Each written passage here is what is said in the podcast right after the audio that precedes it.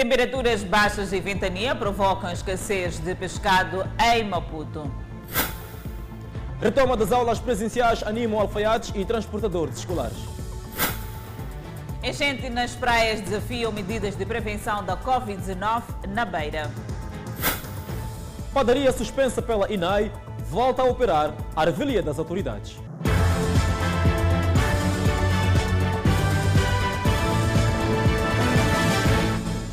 Boa noite, estamos em direto e seguramente em simultâneo com as redes sociais e a Rádio Miramar. As baixas temperaturas e ventania que se registram nos últimos dias estão a afetar a atividade pesqueira. Entretanto, a cidade de Maputo debate-se com a escassez de peixes numa altura que aproxima-se também o período de veda. Os pescadores e os revendedores de peixe já vinham se debatendo com uma prolongada escassez dos frutos do mar. Situação que veio a agravar com as chuvas e ventanias que impediram pesca nos últimos dias.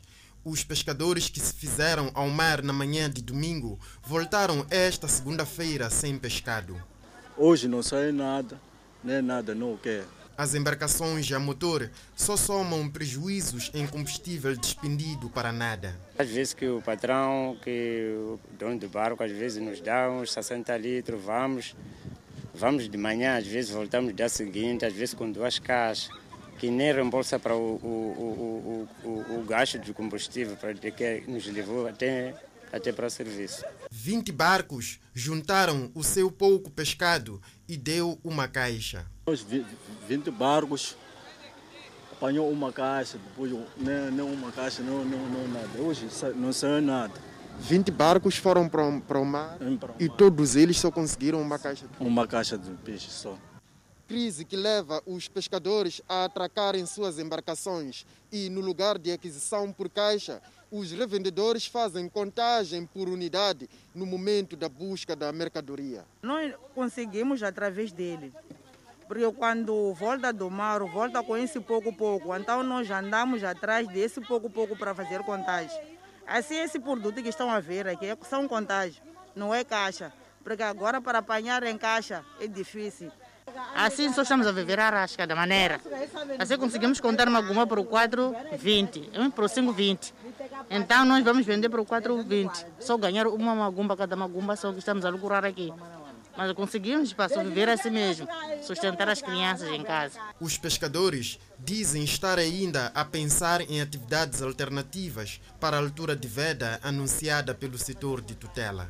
O regresso às aulas da 12 classe ainda não se traduz no aumento da procura de máscaras caseiras e uniformes escolares, indicam os alfaiates. Com a retoma gradual das aulas presenciais, a esperança de mais trabalho acompanha os alfaiates na cidade de Maputo.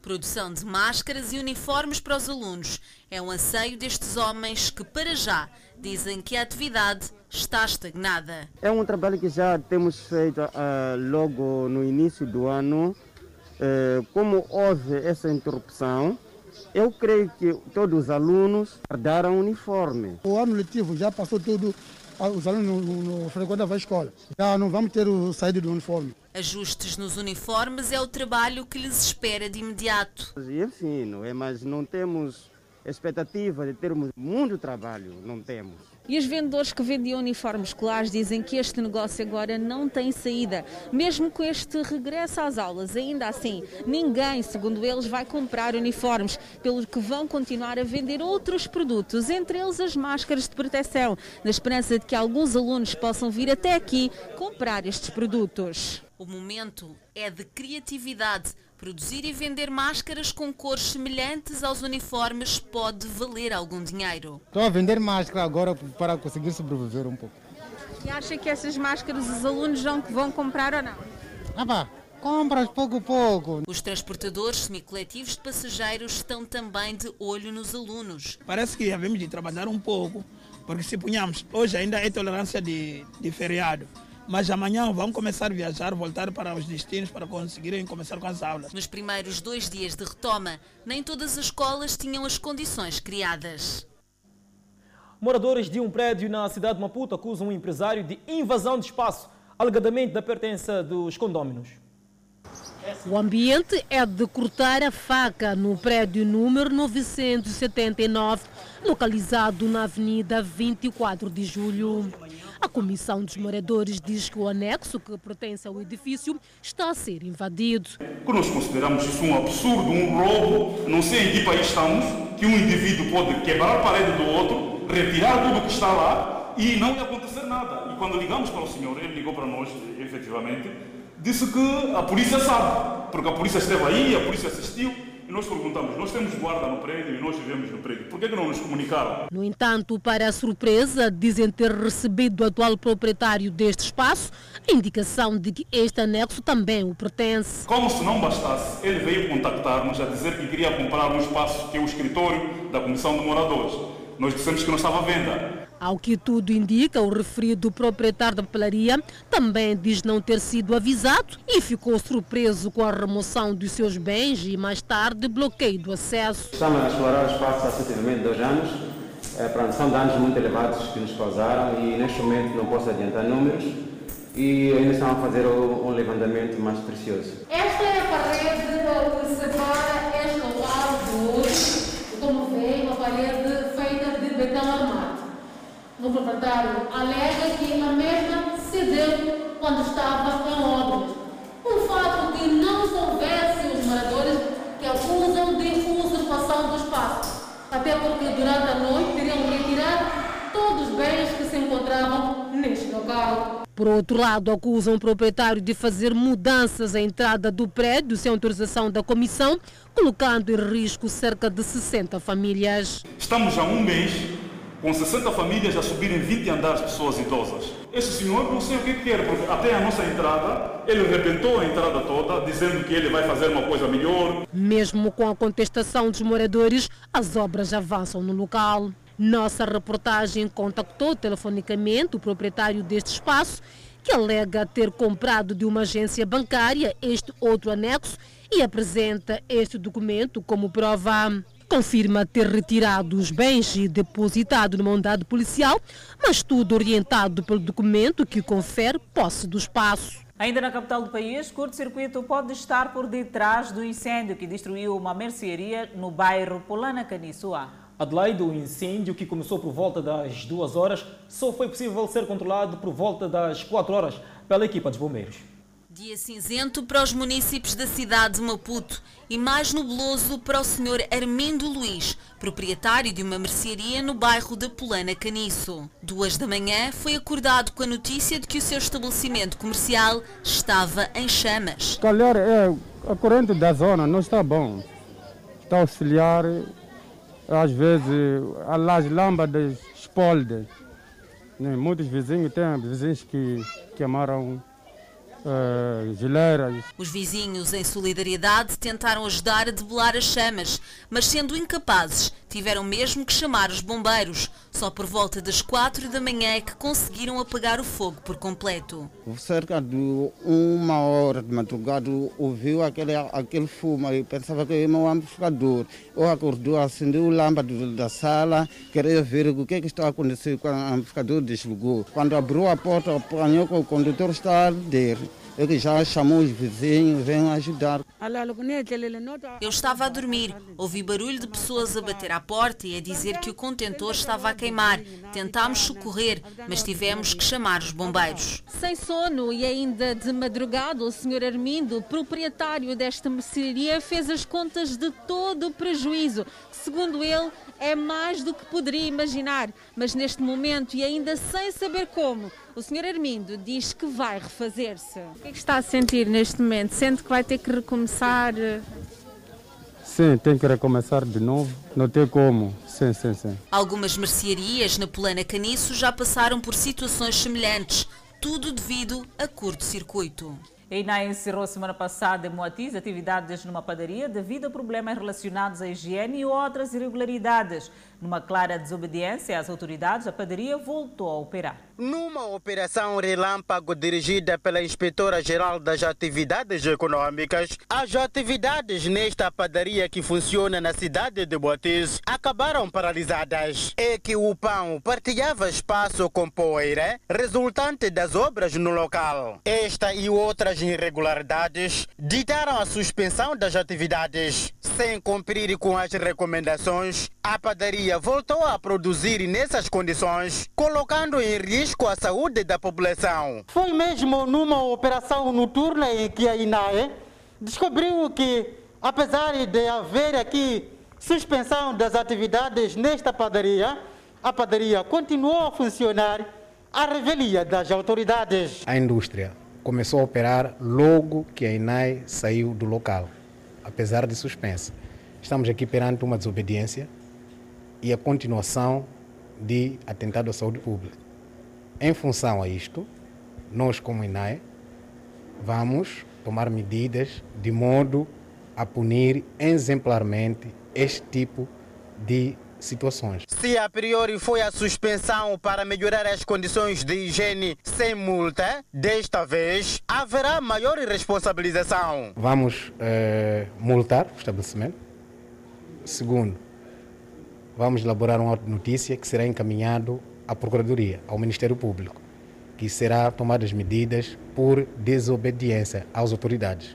Sim, vamos encerrar. Vamos encerrar o estabelecimento, sim. Isto, esta, esta, esta é a medida, por, por desobediência. Este responsável da padaria, falando em língua xixewa, alega não ter entendido bem as ordens para a paralisação das atividades. a bwana mayuja munabwela naye siku lija ananena tugwire ntchito tukonze Aquela senhora que vieram com ela naquele dia disse para continuarmos a produzir enquanto continuamos com as obras. Foi isso que eu entendi. si munatuze choncho imisabasa ukonze No local, era possível ver este importante alimento nessas condições de risco? Trabalhadores sem condições de trabalho, um ambiente de um verdadeiro atentado à saúde pública. Na ocasião, para além de encerrar a padaria, a INAI recolheu toda a massa que estava em processamento para posterior incineração.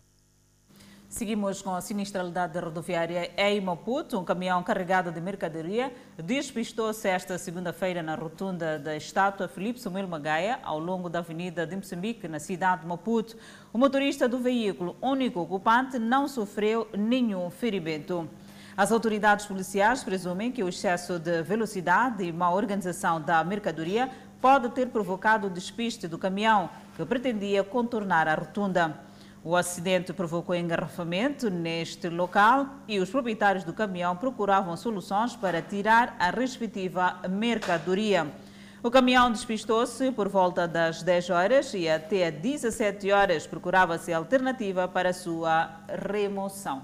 E por falar em sinistralidade rodoviária, uma mulher perdeu, ou seja, uma viatura perdeu direção, capotou e feriu uma mulher que caminhava nas bermas da Avenida Marginal, no bairro Costa do Sol, na cidade de Maputo. De rodas para o ar, posição final desta viatura depois de capotar ao longo da estrada circular de Maputo. Testemunhas indicam que o carro não estava em alta velocidade, mas o automobilista descuidou-se.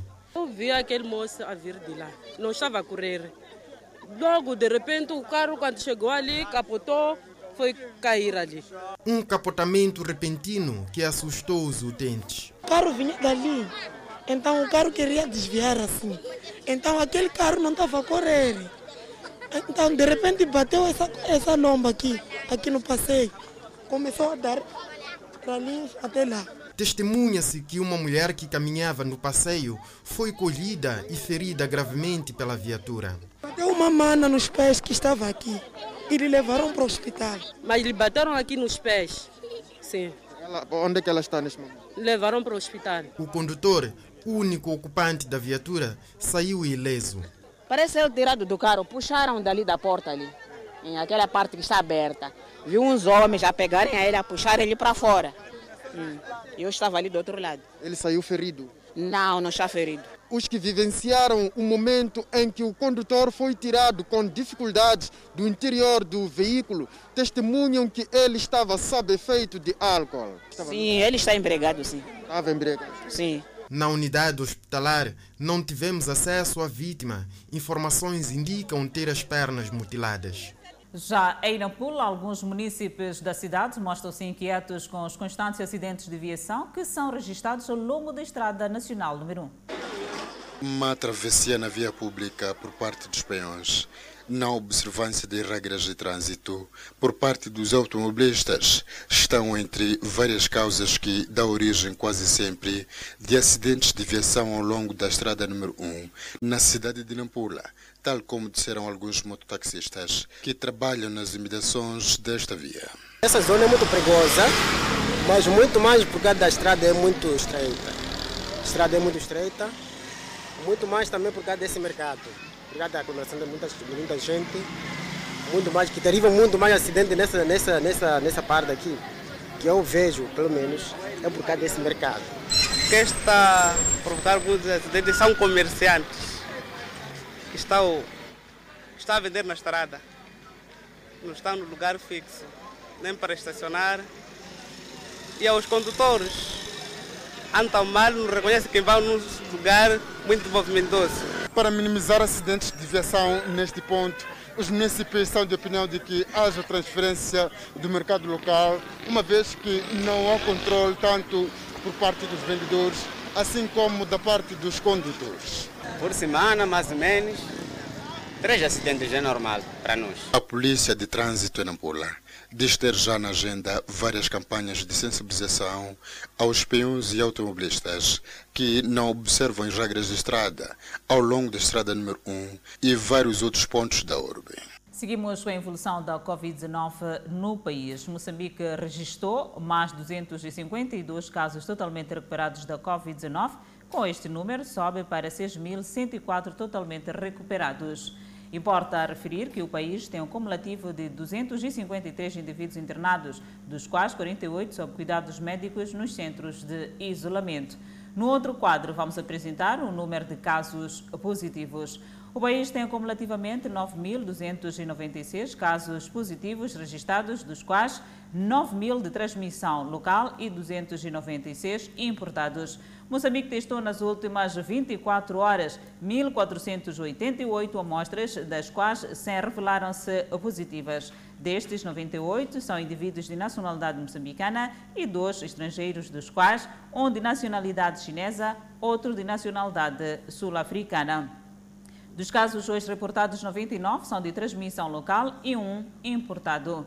Entretanto, Moçambique tem 3.122 casos ativos. As praias da cidade da Beira tornaram-se em autênticos locais de transmissão e propagação da Covid-19. As autoridades prometem tudo fazer para que a população cumpra com as medidas ora anunciadas. O fim de semana prolongado levou muita gente às praias da cidade da Beira. Aqui, há gente de quase todas as idades e todas juntas no mesmo espaço. Foi difícil para a PRM, Polícia Municipal, acompanhados pelo INGC e INAI, controlar e sensibilizar sobre o cumprimento das medidas de prevenção. É preocupante, de fato, o cenário que nós estamos aqui tanto a visualizar, mas, contudo, afirmamos que a polícia está aqui de forma enérgica em todas as suas especialidades, com vista a evitar que tanto a província de Sofala e a cidade da Beira, de forma particular, se torne terreno fértil para a contaminação da Covid-19. Estamos na praia do Estoril, na cidade da Beira. Como pode ver, há muita gente, mas muita gente, uma próxima da outra. Aqui dificilmente se pode notar o distanciamento social. As autoridades locaram-se precisamente neste ponto, que é para sensibilizar as pessoas que vieram à praia no sentido de usarem corretamente a máscara e também obedecer o distanciamento social. Alguns encontrados sem máscaras e outros a consumirem bebidas alcoólicas foram recolhidos até uma unidade policial por uma sensibilização. As autoridades assumem que não está fácil lidar com esta situação. Na verdade, o que está a dizer é uma situação muito preocupante.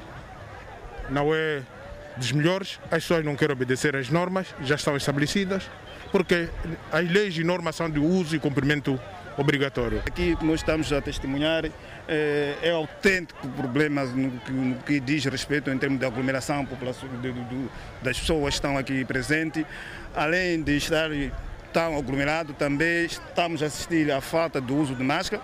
Sobre o consumo da bebida alcoólica, a INAI diz ter encerrado ao longo da orla marítima 10 estabelecimentos comerciais que se dedicavam à venda de bebida, de modo a acabar com o consumo de álcool nas praias da cidade da Beira. Tem alguns mesmo aqui na praia que a INAI encerrou e vamos continuar a fazer esse trabalho. Algumas pessoas que foram recolhidas pelas autoridades pela falta do uso das máscaras reconhecem terem cometido erros. Negligência minha mesmo.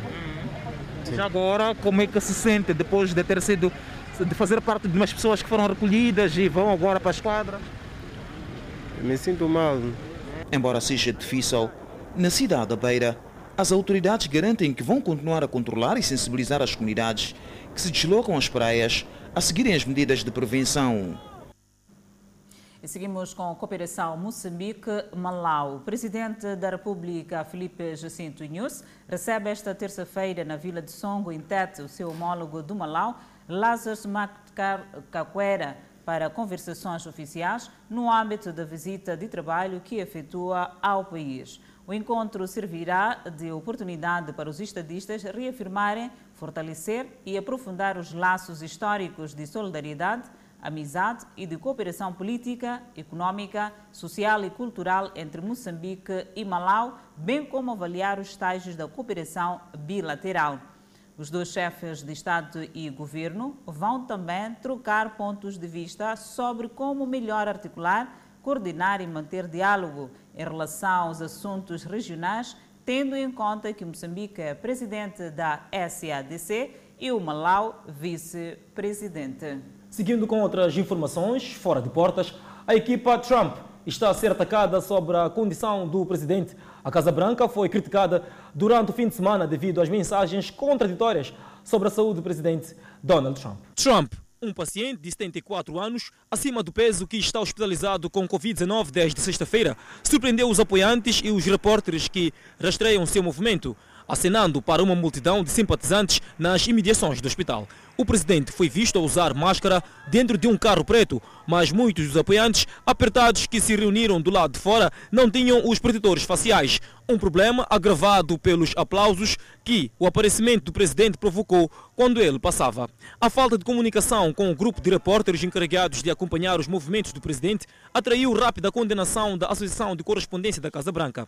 É uma falta de respeito o presidente ter deixado o hospital, mesmo por um breve tempo em meio a uma crise de saúde, sem uma garantia de proteção presente para certificar que o povo americano saiba como seu presidente está e como ele está a recuperar-se da Covid, disse o WHCA em comunicado. Agora, mais do que nunca, o público americano merece cobertura independente do presidente para que possam ser informados de forma confiável sobre a sua saúde.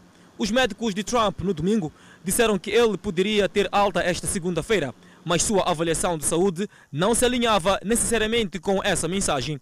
Shane Conley, o médico do presidente, disse a repórteres que raio-x e tomografias computarizadas revelaram apenas alguns achados esperados, mas nada de grande preocupação clínica, recusando-se a entrar em detalhes. E a bióloga e pesquisadora do Instituto Nacional de Saúde, Raquel Matavel Chisumba, venceu o prêmio El Career Fellowship no âmbito da iniciativa da Organização para as Mulheres na Ciência para o Mundo em desenvolvimento de um programa de bolsas da Unesco que apoia mulheres cientistas em início de carreira de pesquisa para liderar projetos de investigação científica importantes nos países em via de desenvolvimento. A pesquisadora concorreu ao prémio de 50 mil dólares eh, com o projeto de investigação de potenciais tratamentos para a Covid-19 em populações residentes nas zonas tropicais de África, por via da avaliação do potencial de algumas plantas nativas para controlar a resposta inflamatória exacerbada que ocorrem em casos graves da infecção provocada pelo novo coronavírus. A investigadora faz parte do grupo de 15 mulheres investigadoras do continente africano e da região da Ásia-Pacífico que foram laureadas.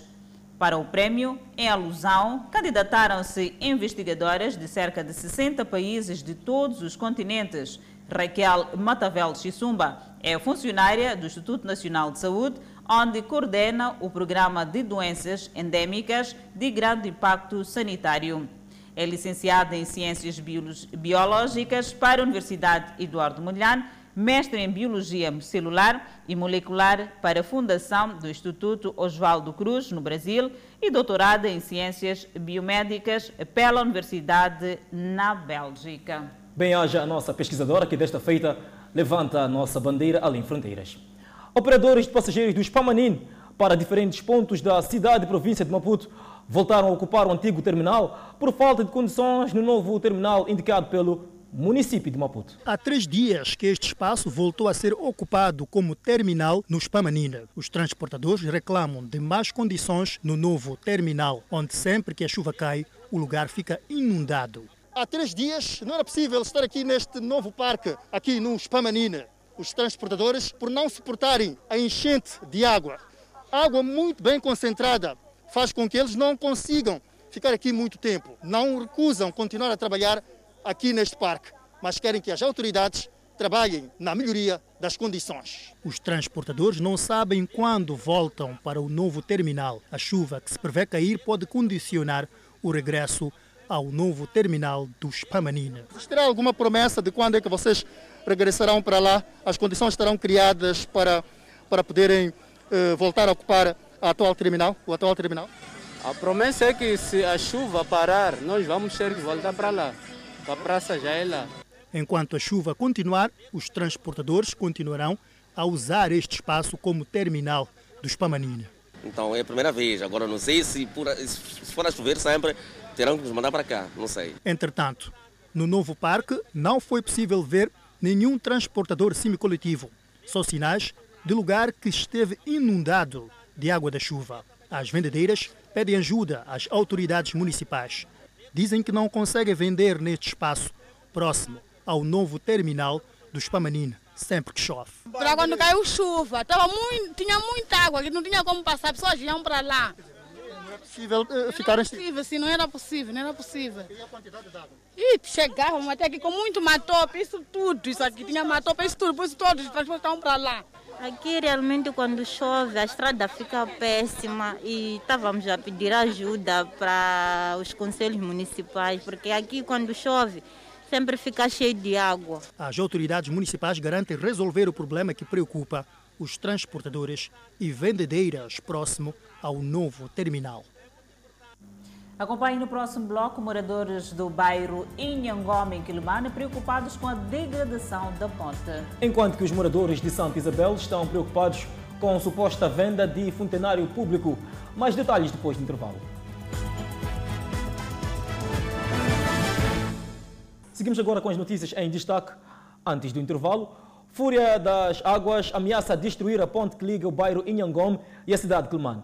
Os moradores pedem rápida intervenção das autoridades. A fúria das águas neste rio que está a pôr em causa esta infraestrutura construída com material local com vista a garantir a transitabilidade entre aquela comunidade e a cidade de Climane.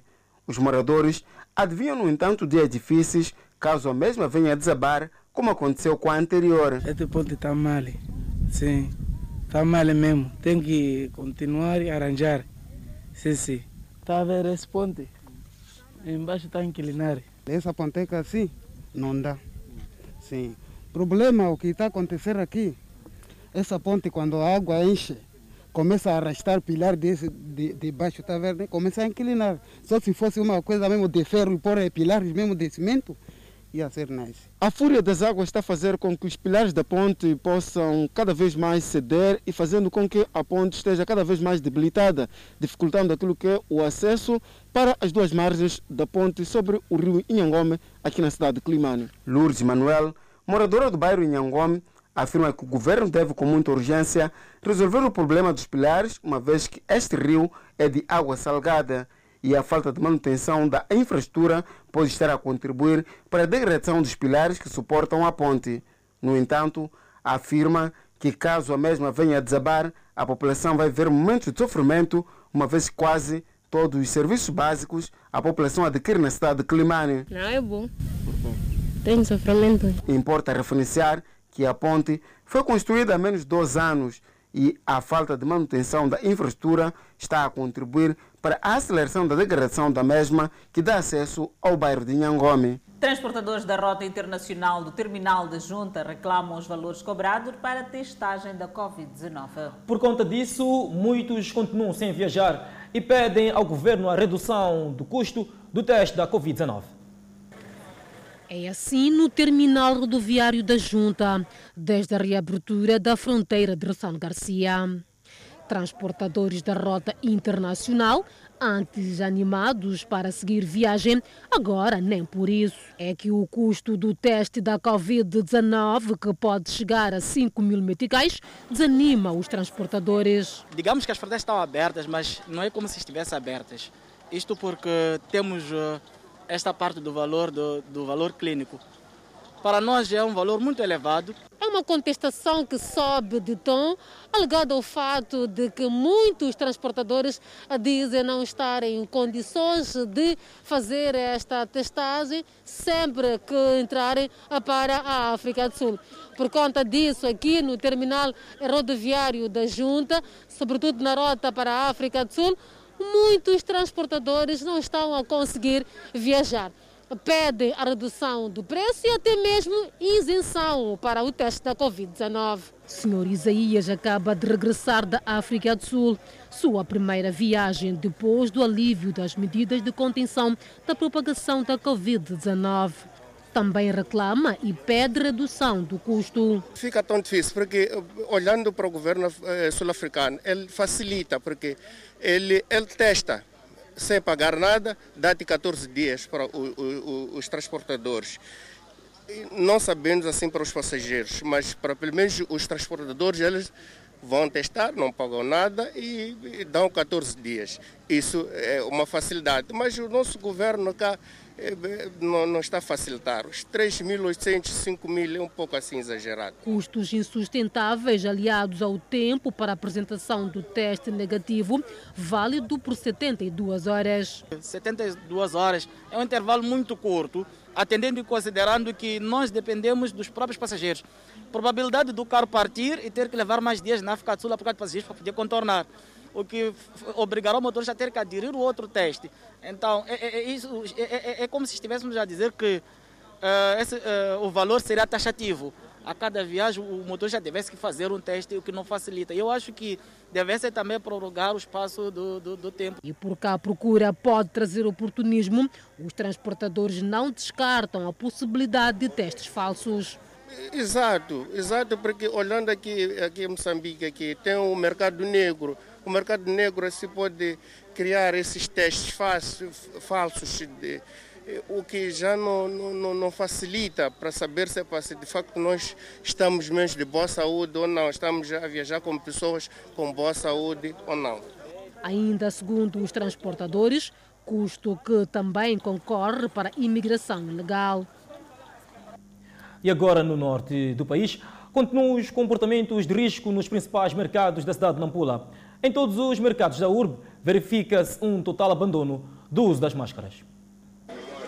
São medidas de prevenção do novo coronavírus a serem cada vez mais ignoradas um pouco por toda a província de Nampula. Nos principais mercados da cidade, verifica-se mesmo cenário, total abandono do uso de máscaras. Não usei máscara porque a máscara deixei em casa, esqueci. Já me recordei depois de eu chegar aqui no mercado. Eu pensava que já diminuiu essa, essa doença de coronavírus. O mercado da memória faz parte de tantos outros mercados ao nível da autarquia de Nampula, onde verifica-se um total abandono do uso da máscara, embora seja uma das medidas de prevenção do novo coronavírus. Este vendedor de carne de cabrito há já algum tempo, interpelado pela nossa equipa de reportagem, justificou-se sobre o porquê ter abandonado o uso de máscara. É, máscara. Nós usamos máscara. Nós ouvimos, epa, coisa já acabou, coronavírus já acabou. Quem disse que já acabou? Vamos ouvir, vamos ouvir que já, já acabou. As entidades de fiscalização, como a Polícia da República de Moçambique, Inspeção Nacional das Atividades Econômicas e Conselho Autárquico de Nampula, que antes faziam controle com regularidade, são chamadas a tomar medidas.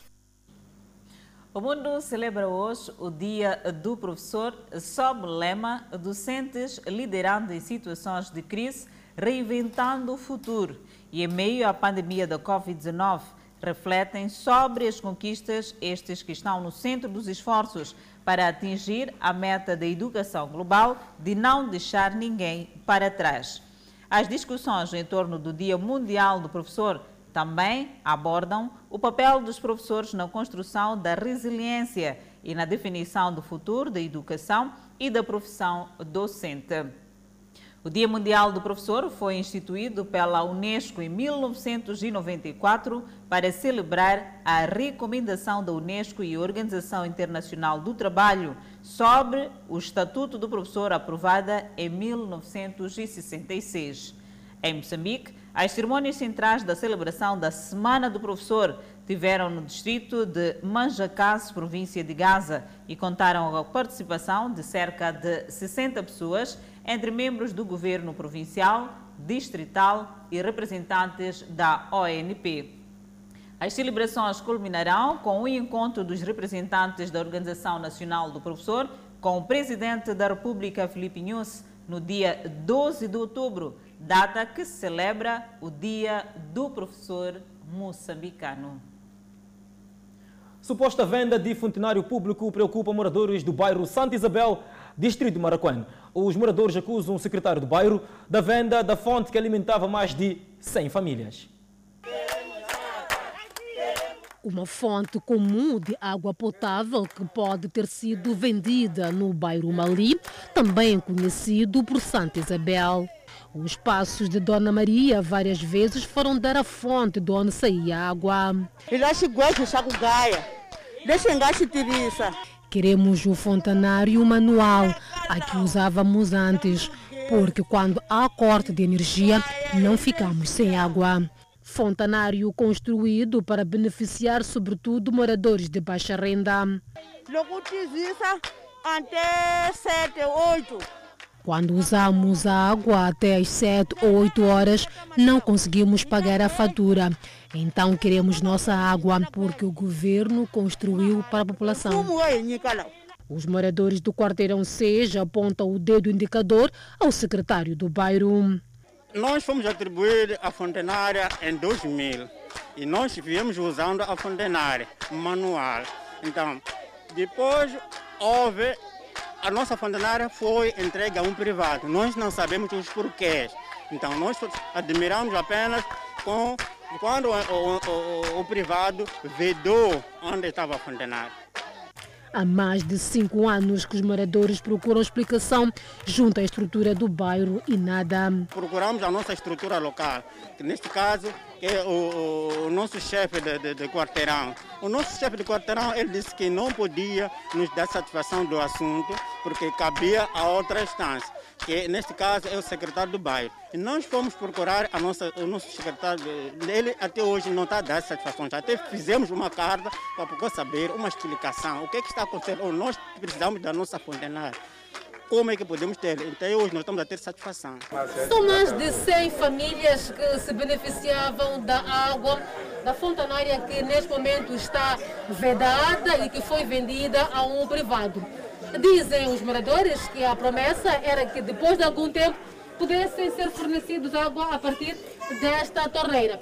O fato que ainda não aconteceu e está a gastar os moradores daqui do bairro de Mali. Ele, quando fomos falar com, com, com o secretário do bairro, ele disse que vendeu para um privado a, a fonte para construir o, o, o círculo, não é? Então pediu desculpas de princípio, disse que ia pedir o, o, o privado para tirar a torneira. Mas, mas, até agora está, a situação é esta. Segundo os moradores, o bairro Santa Isabel beneficiou de sete fontanários públicos, mas até o momento grande parte destes supostamente vendidos a privados sem o consentimento da população. É o caso deste local que antes também tinha um fontanário. Tentamos ao telefone ouvir a reação do secretário sobre o assunto, mas sem resposta.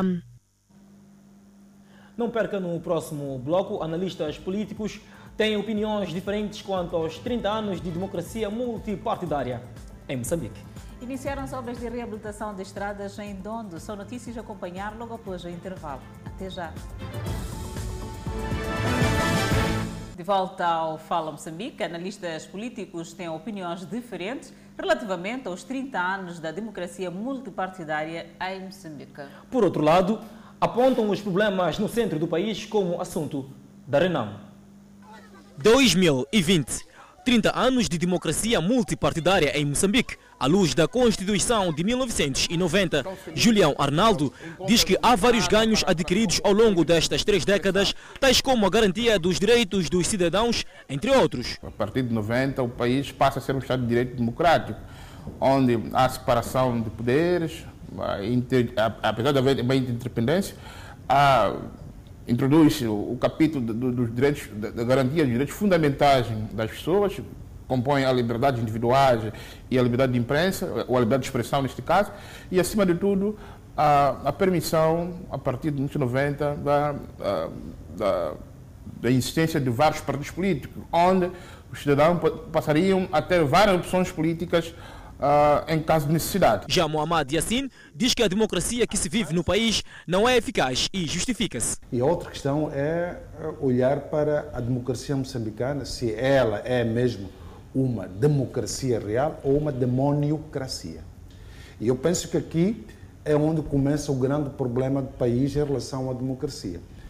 Avanços que são conhecidos do ponto de vista de separação do poder, sim, mas do ponto de vista realístico, essa separação não se faz sentir. Foi também discutida a instabilidade sociopolítica que se faz sentir na região centro do país. E assim, destaca o diálogo como solução, enquanto que Arnaldo fala de um problema interno da Renamo. Primeiro, eh, porque não existe desentendimento eh, político eh, que não se resolve com o diálogo. Alguns cientistas políticos dizem que a guerra é uma extensão do diálogo.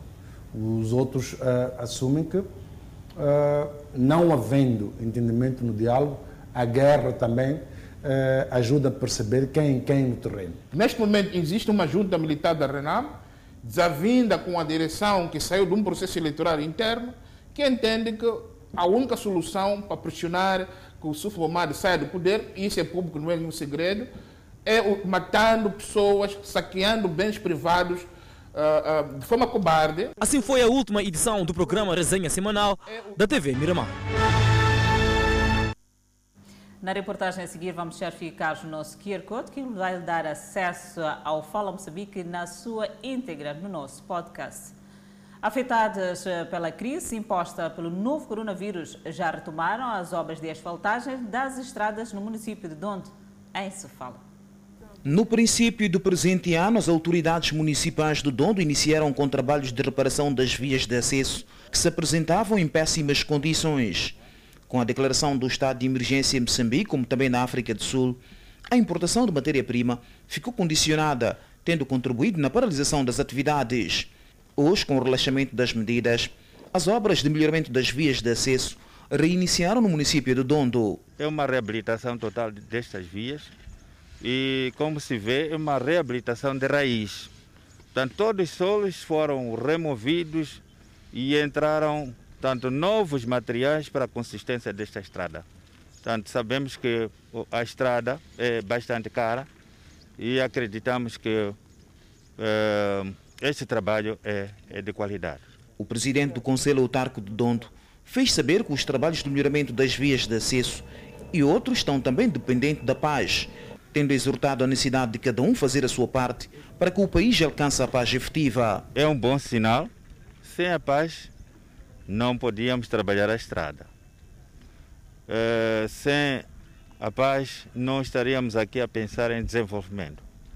Por isso, é, esta estrada, a melhoria da estrada, é um símbolo daquilo que é o resultado da paz em Moçambique. Chaparica apelou àqueles que têm desestabilizado o país a deixarem de o fazer. É, o que nós queremos também é apelar a esses grupos de insurgentes, assim como a tal uh, Liga da Renamo, que se encontra nas matas a, a, a perigar a população, para que se juntem aos interesses do governo, aos interesses do nosso presidente da República, de modo a que possamos construir mais estradas, mais estradas, mais energia, mais água. As obras de cerca de 3 km estão orçadas em 24 milhões de meticais dos cofres da idilidade.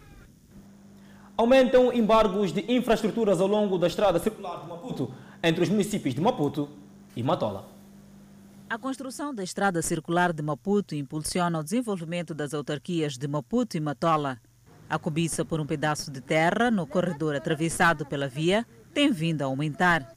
E com isso, os atropelos às normas de construção também aumentam. Matlemel, neste troço da circular são inúmeras visitas das autoridades que acabam em embargos. Francisco Armindo é morador e acompanha atentamente os casos. Por exemplo, aqui há, uma, há um problema que está a haver.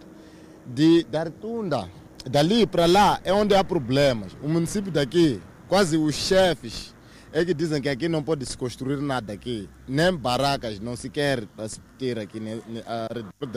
Depois de 30 metros da estrada. Pode fazer qualquer coisa, mas depois de 30 metros da estrada. É por isso que o município aqui proíbe de fazer qualquer coisa aqui. Francisco trabalha numa oficina localizada muito próxima à estrada e revela que quase sempre o seu chefe recebe advertência por parte das autoridades. É, mesmo as barracas, nós já fomos avisados, porque, por exemplo, ali, a minha oficina ali. Já fomos avisados que temos que tirar aquilo porque querem ver o espaço livre. Tá vendo? Um dia podem vir a nos tirar, nós já fomos avisados. Fernando Mucoboy é pedreiro. Ele conta que vezes já que as autoridades municipais aparecem no terreno. No entanto, as obras decorrem sem constrangimentos, pois o chefe conseguiu a licença. Obviamente, até que a gente constrói aqui é que o patrão tem uma licença. Por isso construímos. Até por acaso, semana passada passaram os homens aqui e pronto. Falaram com o patrão, pronto, acabou. Já houve-se a embarcação da obra. A estrutura disse que não podíamos fechar a frente com o muro, tínhamos que pôr grelhas. A estrada circular de Maputo foi concluída no início de 2015.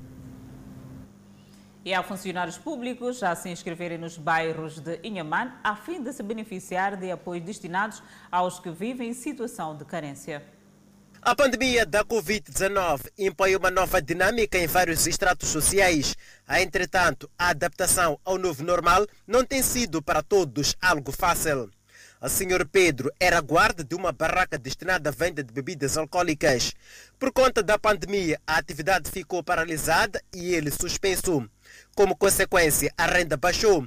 Teve que se reinventar e hoje é ajudante de obras. Não estou a trabalhar o patrão disse-me para ficar em casa porque a banca onde era guarda está fechada. O governo está ciente de que muitos moçambicanos estão a passar por dificuldades agravadas pela pandemia do novo coronavírus. Como medida para mitigação dos efeitos, pretende apoiar as famílias cuja renda é deficitária. O governo, através do Ministério de Gênero Criança e Ação Social, aprovou um programa, portanto, de apoio às famílias face à Covid-19. Este programa é mesmo para apoiar aquelas famílias carenciadas, cujos indicadores de eh, eh, priorização eram famílias que são chefiadas por pessoas idosas, são chefiadas por, por crianças, são chefiadas por eh, eh pessoas que não têm alguma fonte de sustento. As inscrições já decorrem nos bairros, porém o processo está sendo baixado por infiltrados que pretendem se beneficiar de fundo, mesmo sem requisitos. São, na sua maioria, funcionários públicos.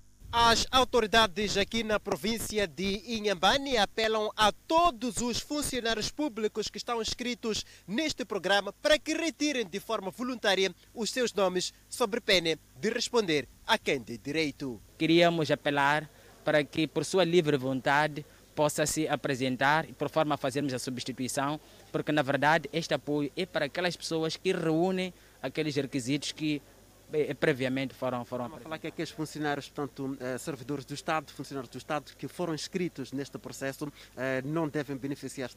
Não devem beneficiar-se. É um trabalho que foi feito com o envolvimento dos secretários dos bairros e dos nossos permanentes. Queremos acreditar que os secretários dos bairros tenham de forma despercebida é feito o levantamento de pessoas que são funcionárias, que podem ter eh, feito alguma coisa para que não fossem identificados. Mas a cada momento que nós vamos identificando, nós vamos separar para evitar. As previsões apontam para um total de 52 mil pessoas que vivem em situação de carência e que nos próximos dias cada uma vai receber 9 mil meticais, minimizando assim o sofrimento provocado pela pandemia.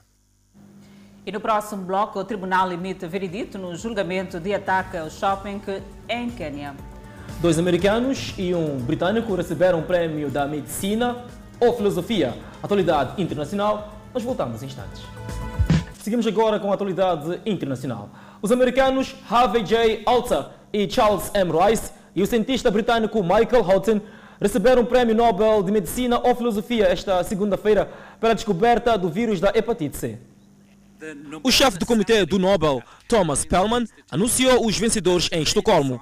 A Organização Mundial da Saúde estima que haja mais de 70 milhões de casos de hepatite em todo o mundo e 40 mil mortes a cada ano. A doença é crônica e uma das principais causas de inflamação do fígado e câncer. O prestigioso prémio vem com uma medalha de ouro e um prémio em dinheiro de 10 milhões de coroas suecas, cortesia de um legado deixado de 124 anos pelo criador do prêmio, o cientista sueco Alfred Nobel.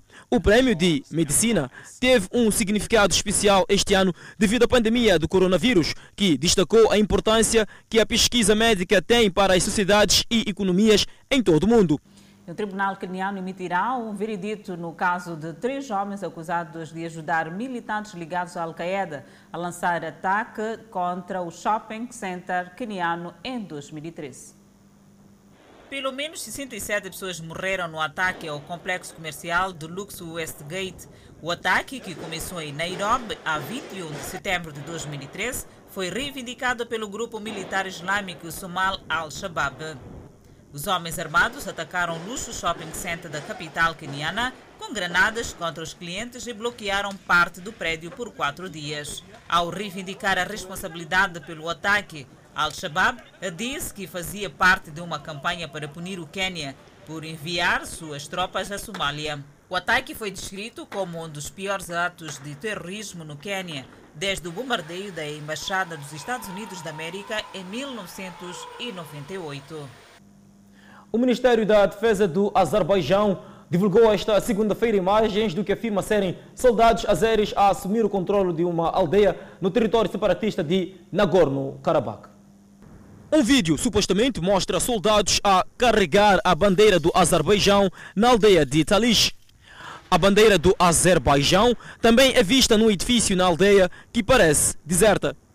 Os combates entre as forças armênias e azeres sobre Nagorno-Karabakh começaram na manhã desta segunda-feira, com ambos os lados acusando-se mutuamente de lançar ataques. Oficiais militares armênios relataram ataques de mísseis a atingir Stepenkert, a capital do território. A região fica no Azerbaijão, mas está sob controle de forças étnicas armênias apoiadas pela Armênia desde o fim de uma guerra separatista em 1994. Enquanto isso, o Ministério dos Negócios Estrangeiros iraniano avisou esta segunda-feira a Armênia e o Azerbaijão sobre qualquer ataque às suas cidades e condados fronteiriços à medida que a escalada da violência aumenta entre as duas nações através das fronteiras do noroeste do Irão. De acordo com a mídia local, cinco projéteis atingiram áreas iranianas perto das fronteiras, duas das quais caíram nas áreas residenciais. Uma criança de 6 anos foi ferida no incidente. Alunos do ensino fundamental e do ensino médio das Filipinas começaram as aulas em casa esta segunda-feira, após a pandemia de novo coronavírus forçar o aprendizado remoto.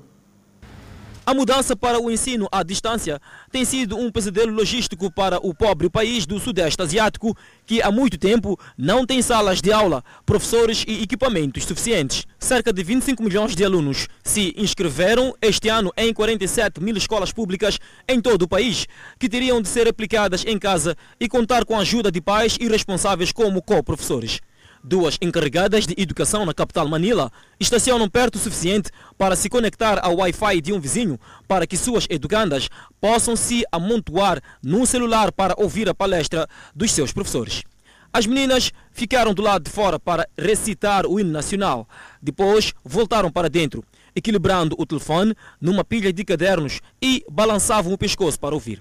A maioria das famílias, especialmente as de comunidades pobres e rurais, optou por usar materiais didáticos digitais ou impressos ou módulos fornecidos pelo governo, que os alunos liam em casa com a orientação dos mais velhos antes de realizar atividades específicas. A maioria não tinha computadores e conexões de internet confiáveis. Os professores podiam responder às perguntas por telefone. O resto das famílias preferia que seus filhos tivessem aulas online ou por meio de transmissões educacionais regionais de rádio e televisão. O presidente Rodrigo Duterte disse que as aulas devem ser retomadas apenas quando uma vacina Covid-19 for disponibilizada, temendo que as salas de aula possam se tornar focos de infecção. As Filipinas relataram mais de 322.400 infecções, a mais alta do Sudoeste Asiático, com mais de 5.700 mortes. Continuamos com as notícias internacionais no continente asiático. O lago Qiandao, na província de Zhejiang, no leste da China, emergiu nos últimos anos como uma importante, ou seja, um importante destino do ecoturismo no país. Um lago de água doce artificial, Qiandao, que significa mil ilhas, foi formado em 1960, quando uma usina hidroelétrica foi construída num rio próximo. Depois que o lago se encheu, 1078 ilhas foram formadas, dando novo corpo de água seu nome. Apesar da sua origem como um lago artificial, Qiandao proporciona aos visitantes a sensação de estarem próximos da natureza. Nos últimos anos, as autoridades locais intensificaram seus esforços de proteção ecológica para restaurar as águas limpas e cristalinas do lago. A região do Lago Qiandao é famosa por sua sopa de cabeça de peixe e a pesca anual também se tornou uma atração turística. Os pescadores usam uma rede de pesca enorme para pescar. As aberturas da rede também são grandes. Eles permitem que os peixes com menos de 5 quilos escapem e assim proteger o ecossistema do lago. A maioria dos peixes cultivados no lago são carpas prateadas e carpas cabeça grande. Esses dois peixes foram apresentados ao lago porque se alimentam de algas, o que ajuda a melhorar a qualidade da água. Marib, rica em gás no Iêmen, combatentes leais ao governo saudita recitaram versos do Alcorão antes de lançar morteiros e metralhadoras contra as montanhas rochosas numa tentativa desesperada de repelir as forças Houthi. Algumas dezenas de quilômetros de distância, centenas de civis deslocados em campos improvisados esperavam por água, comida e remédio de grupos humanitários, mas um sinal de que, apesar dos esforços de paz das Nações Unidas, a guerra de quase seis anos continua. Temos mais de 1.500 famílias neste acampamento e eles já se mudaram três vezes porque a luta continua os perseguindo, disse Mushalá, diretor do acampamento de Al-Soaida, a cerca de 15 quilômetros da cidade de Marib. O conflito dura há meses em Marib, o último reduto do governo reconhecido internacionalmente. Foi retirado do poder na capital Sanaa no final de 2014 pelo movimento Houthi, alinhado com o Irã, o que levou uma coalizão liderada pelos sauditas a intervir. A guerra, que causou a pior crise humanitária do mundo, está no impasse há anos. Alguns diplomatas e especialistas dizem que uma vitória de Houthi em Marib, que dá ao grupo o controle total da metade norte do Iêmen, poderia ter efeito cascata no conflito em todo o Iêmen e prejudicar os esforços da ONU para garantir um cessar-fogo nacional. A violência aumentou desde que o enviado especial da ONU ao Iêmen, Martin Griffith, pressionou ambas as partes a chegarem a um acordo de cessar-fogo que abriria caminho para as negociações mais amplas para encerrar a guerra que já matou mais de 100 mil pessoas. Os combates em Mariba deslocaram quase um milhão de pessoas, disse a ONU, e ameaça cerca de 750 mil refugiados que se estabeleceram na cidade desde o início da guerra em 2014. Convidamos a um breve intervalo, mas antes a previsão para as próximas 24 horas no país. No norte do país, Pemba 30 de máxima, 23 de mínima, Lixinga 32 de máxima, 17 de mínima, Nampula 32 de máxima, 22 de mínima. Seguimos para o centro do país, Teta 32 de máxima, 24 de mínima, Quilimane 29 de máxima, 23 de mínima. Chimoio com 24 de máxima, Beira 28 de máxima, Vilanculo 27 de máxima, Nhambane 26 de máxima, Xaxai também com 26 de máxima, Maputo 24 de máxima, 18 de mínima, previsão de chuva. De volta ao Fala Moçambique, o Partido Frelimo saúda a distinção do Presidente da República, Felipe Nunes, como figura do ano 2020. Para Frelimo, é um reconhecimento pelas ações que vêm sendo levadas a cabo neste período da pandemia. O porta-voz da Frelimo, Caifadino Manasse, entende que a distinção do presidente pela comunidade internacional faz crer que o país está num bom caminho para o crescimento, uma vez que as ações estão viradas para que as comunidades continuem a registrar um progresso das condições de vida. Esta nomeação para nós, a Frelimo, olhamos como o, algo de muita responsabilidade, porque o camarada presidente Felipe Jacinto Inhosse, desde que tomou posse no seu primeiro mandato, olhou o desenvolvimento do país, olhou o povo como seu alvo e o seu trabalho iria dedicar para o desenvolvimento do país para melhorar as condições de vida de cada moçambicano.